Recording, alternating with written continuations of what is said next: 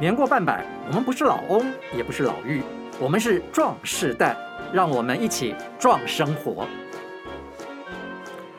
嗨，我是刘玉佳，你今天过得好吗？我希望你每天都过得开开心心的。前一阵子呢，因为呃三级的疫情，我们的节目停了一阵子，现在呢又回来了，又回来跟你谈一谈呃我们壮世代壮生活的一些故事，希望透过。壮世代的这些生活上的一些故事呢，能够让你的生活里面解解闷。那在今天的节目里面呢，我们是邀请到一位素食达人。呃，因为呃，我们上了年纪，要怎么吃，怎么吃的健康，吃的有味，这是很重要的一件事情。所以今天呢，我们特别是邀请到素食达人培仁妈妈来到我们的现场，欢迎您，培仁妈妈。大家好，我是培仁妈妈，我是王培仁，祝大家身体健康，心想事成。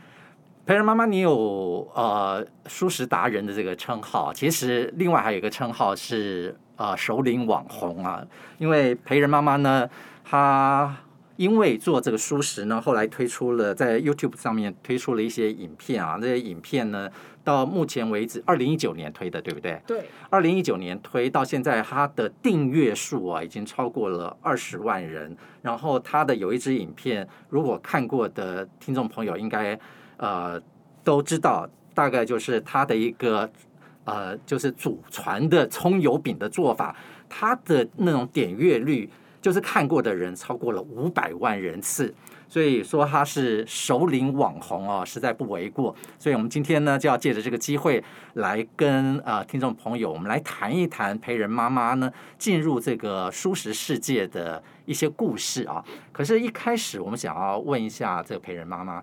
我们知道蔬食就是用蔬菜做基底的食物嘛，哈。是。那当然，蔬食呃，我不晓得是什么时候进到台湾来，然后就变成一种风尚，然后一种健康的一个表象。嗯、可是我们很早很早之前，我们就吃素食，吃素，对不对？对，宗教的素。对。那这个蔬食跟素食到底有什么差别？因为以前台湾早期差不多都是宗教的才吃素嘛，所以宗教不吃五辛，不吃葱。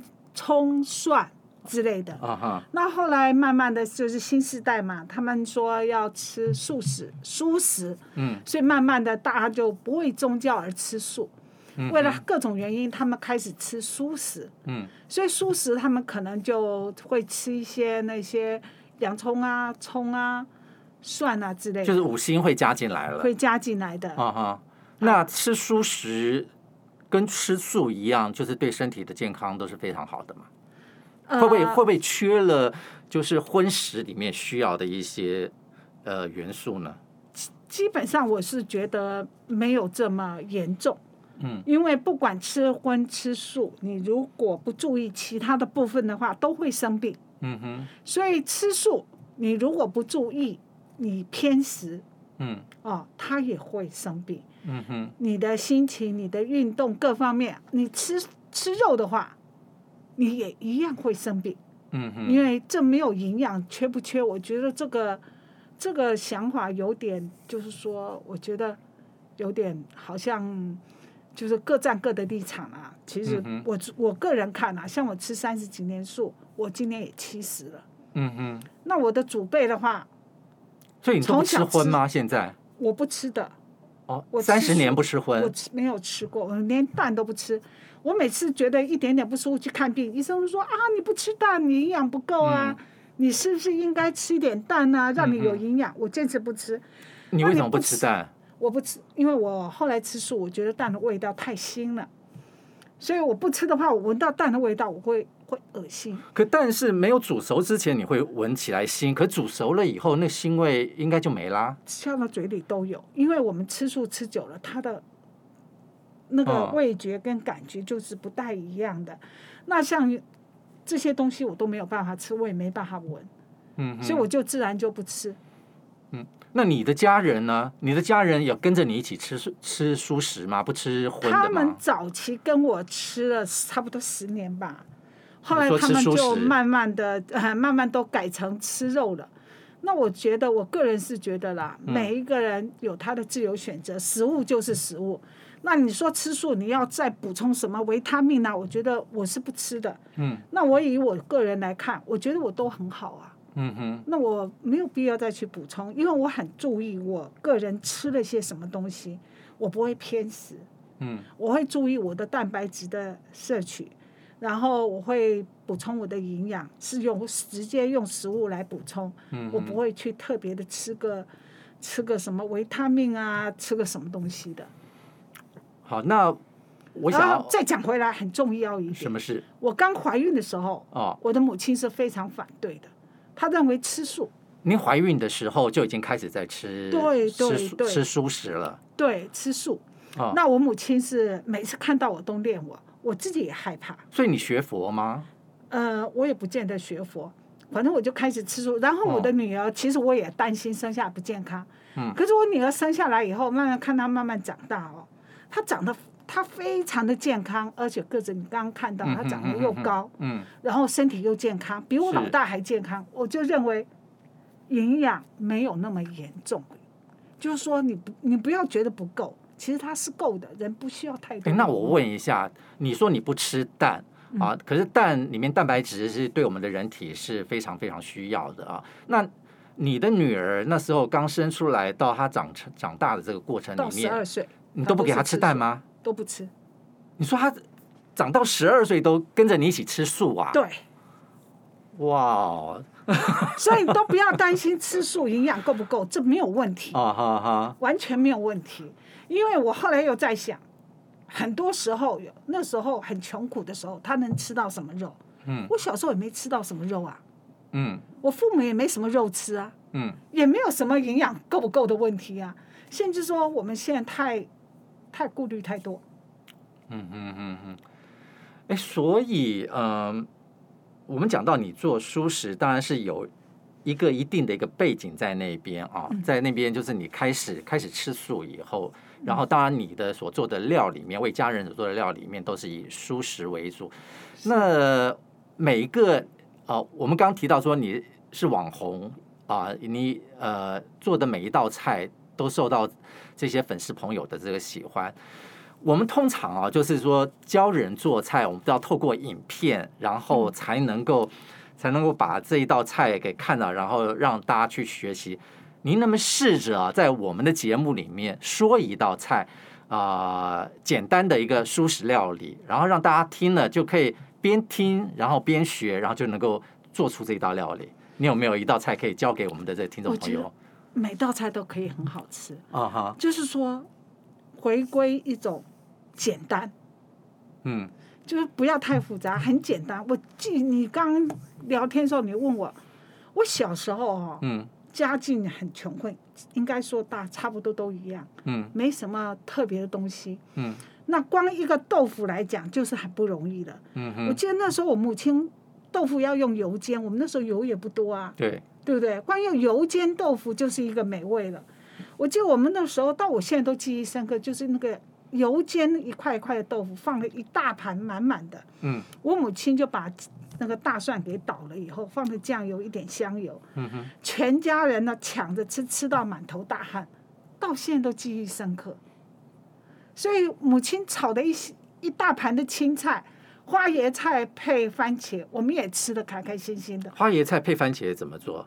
就是花椰菜扔进去，番茄也扔进去，锅盖盖下去，它一焖软了出来就。要加油吧？要加油啊！啊哈加油加盐，然后放少许的糖嘛。嗯哼。就是又是一道美味。我记得我们每次哦，一大盘的菜哦，我们都抢到不行。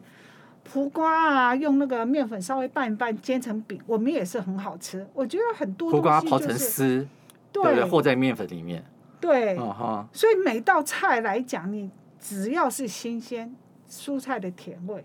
是，其实食材新鲜的话，菜就会做的就。对，你搞得很复杂，它看起来好看。嗯哼。有时候不见得美味，不会让人家忘不掉。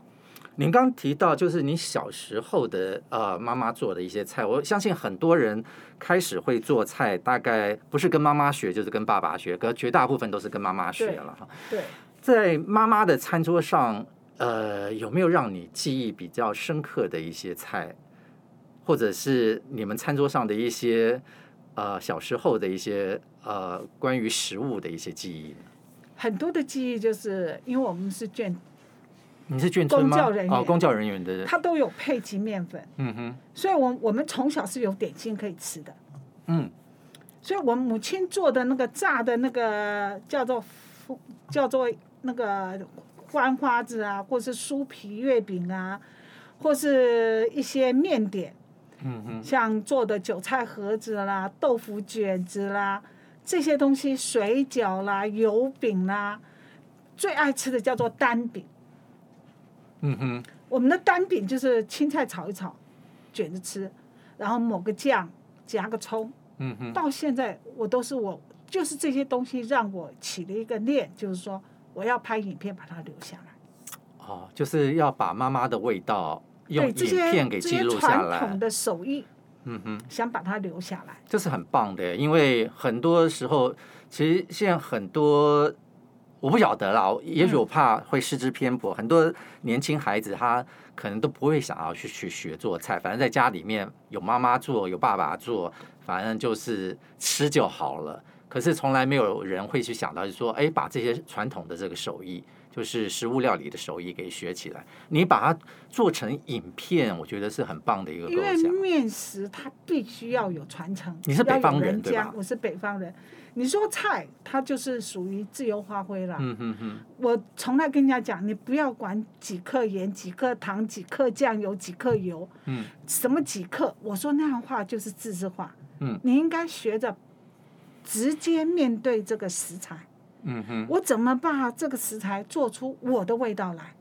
你可能一次不成功，两次、三次，你就会做出、掌握出自己的火候嘛，嗯哼，味道嘛。你要有心去做了，对，对不对？有心你才会去去去把失败的那个慢慢的去调整，慢慢踢掉。对对对，对，就画你画一幅画，你不要照着人家临嘛，嗯哼，你直接去看，然后用心去看，然后自己画出自己的风格、自己的味道。画久了，你就掌握住它的技巧。哎，你是从小就跟着妈妈学做菜吗？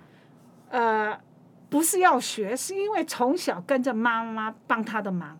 嗯，因为你真的厨房事情哈、哦，蛮蛮蛮辛苦的。嗯。所以现在的妈妈，你一定要叫你的小孩帮你的忙，不要让他去读书。对不对？书还是要读啦，就是在做饭 做菜的时候，不要叫他去读书，他应该在你旁边跟你聊天，对对对，跟你一起帮你切个菜、洗个菜，对不对？这是很重要的，这是一个互动。哎，你有没有小时候在做菜的过程当中有一些难忘的一些经验，可以跟听众朋友分享一下？啊，我觉得我常常，比如说我妈妈要做点心，要炒红豆，我就在那边炒一两个小时，到我的手很有力，就要炒出来了。我妈妈要磨豆机、磨豆子做山东豆腐，要做煎饼，都以前没有机器嘛，你要用手去磨，都手磨，对对对。所以那个磨子，我每在外面玩玩的开心的时候，他就把我叫回来了，因为要做饭了，他我就要在旁边帮他磨磨子。我母亲都是很多食食物都是要磨子去磨的，就是自己来，所以我都要帮她这样子磨磨磨，然后我会在旁边帮她做包水饺的时候，我会帮她包。嗯哼。哦，他做他这个要做什么东西的话，我会跟他一起分担。我觉得这对我来讲都是蛮好的，所以我对我的母亲的那个情感很深厚。是，那其实呃。我们那一代啊，以前可能吃个鸡什么东西的话，都要自己杀。你杀过鸡吗？啊？我就杀过一次，然后害我就不敢吃鸡了。啊？为什么？因为我我年纪小嘛，他我记得那个时候我是高一吧，我母亲到台北给姐姐坐月子。哦。那鸡得了鸡瘟就快死了，那要死就不能吃啊，对，死了就不能吃啊。我父亲就要我去杀鸡，我也不会杀，我我也不知道问谁。可是你那时候已经会做菜了，对不对？会，因为就要其实好坏啦，就是就是家里要吃饭，你一定要做嘛。是，因为家里也没有其他人会做，就你，所以好坏没关系，你只要做出来就好了。所以去杀鸡，我只能想象我母亲怎么杀的。那当然，我的那个刀下的也不够狠。那个鸡就满院子跳，然后我就 就心脏都难过的。那天晚上那个鸡啊，不要说，我从此不敢吃鸡肉，因为就害怕，觉得。所以你高中以后就没有再吃过鸡啦？有，你是怕鸡来是 来讨命？起码五六年我不敢碰鸡肉，以前我还敢吃一小口，啊哈，不是肉厚的。到后来从那次以后，我差不多有五六年不敢吃鸡肉，那是那是后来对你的影响很大哎，很大。后来到了台北，我肉吃的多，是因为我大姐菜做的太好了。他把那个鸡啊，就分的什么鸡腿、鸡翅膀、鸡爪，什么都卤的非常好吃，完全没有鸡的味道，所以我那时候才敢开始。但是五六年之后，应该那个恐怖的经验记忆应该也慢慢褪去了。而且我读大学的时候是订饭，那个吃学校的团膳，嗯嗯，他们一个月每个月有一次加菜。加菜就是加鸡腿，那就是我的辛苦日了。Uh huh. 因为我不敢吃那个鸡腿啊，所以它的配菜就很糟。我就那一餐饭我就吃的很惨。Uh. 我那个时候大学的时候，我还是不敢吃鸡，也不敢吃鸡腿。所以现现呃现在是因为吃素了以后更不吃，更不吃，了，对。Uh. 所以其实很多就是你的这个料理的经验里面，其实都传承自你的妈妈，对，对不对？从妈妈那边学习而来。所以其实我觉得，就是现在的一些年轻朋友啊，其实父母还在的时候，而且我觉得家里面一定就是父母做菜嘛。其实有时间的时候，真的像你讲的，应该就是在呃做饭做菜的时候，啊，应该是陪在旁边，然后看一看，然后学一学，聊聊天，最重要是聊聊天，就亲子之间的关系也会更那个，然后顺便顺道呢，可以把你们传承的那个菜，虽然有大部分都是家常菜，可是看一看妈妈怎么做，看一看爸爸怎么做。也许就可以把它给学习下来。等到上手的时候就很快。对对对，不管是素食还是荤食什么之类的话，都能够跟着去学的。对。像我跟妈妈聊天，妈妈会很讲很多过去是在她身上发生的事。是。我在这里面就会了解很多做人做事怎么处事的一些东西。嗯。所以对我来讲哦，注意也是蛮大的。是，其实。做饭的时候，的确是亲子之间培养感情，然后相互了解一个很好很好的一个时光，对。嗯、然后是家人一起去分工，去把这一顿晚饭给做好。嗯、我想要问你一下，就是当你帮这个家人做完这个一顿晚餐的时候，你在做的当下的那个心情是什么？我为什么会退休选这一行？是因为我只要做饭的时候，就在一种。处在一种真空状态，啊，很奇怪，我就非常的专注，啊、心无，然后袋完全不会想什么，就像一个禅定的状况之下，嗯、我目前眼前就是这些东西，嗯，我怎么样把它做好？我不会去想别的事，我也不会想累，也不会想麻烦，我就是怎么样做，把它做好。所以我后来觉得我比较适合做这件事。其实你做好，其实还是有一个初始的一个动机在那边，嗯，希望做出美味的这个家常菜，对让家人去吃的时候很开心，对吧？其实最大的动力就是说，你面对这个东西的时候，那就像一个作品嘛，嗯嗯，像画画一样，我要把这幅画画好，嗯，对不对？我不是为了画好要给你看。那我今天做这个菜的时候，我很开心，就是说我把这个菜做得很好，就是我的能力能做得好的做好。那做完当然就会开始检讨我这个菜缺在哪里，嗯、少在哪里，味道哪里，味道哪里，我下次应该怎么改进，对，对，对，对不对？这个是我最开。然后下面的开心就是说，当我拿出来跟人家分享，不管是家人或是朋友，朋友我非常喜欢跟打。有的外人来吃，我我会更努力、更认真这样的。嗯哼。然后大家吃的很开心，我就觉得好像好像完全的辛苦。那是最大的成就了。对对对，就就没有什么辛苦了。陪人妈妈最近出了一本书，叫做《陪人家》。陪人家。对，对里面是有很多关于一些蔬食的一些料理食谱。那么有兴趣的这个听众朋友呢，其实可以去买来看一看。其实蔬食的确啊。感觉非常非常的健康，而且也蛮啊、文青跟时尚的。那么听众朋友啊，你如果会做菜的话，那去看一看，那也许你可以多学会好几道菜。那么你如果是不会做菜的呢，跟着里面的步骤一样一样来，有一天你也有可能成为一位呃蔬食达人。我们今天非常谢谢。培仁妈妈来到我们的节目现场。那么这是我们的上集，我们下一集还要跟培仁妈妈来谈一下她的人生七十才开始的一些人生规划。我们下一次见。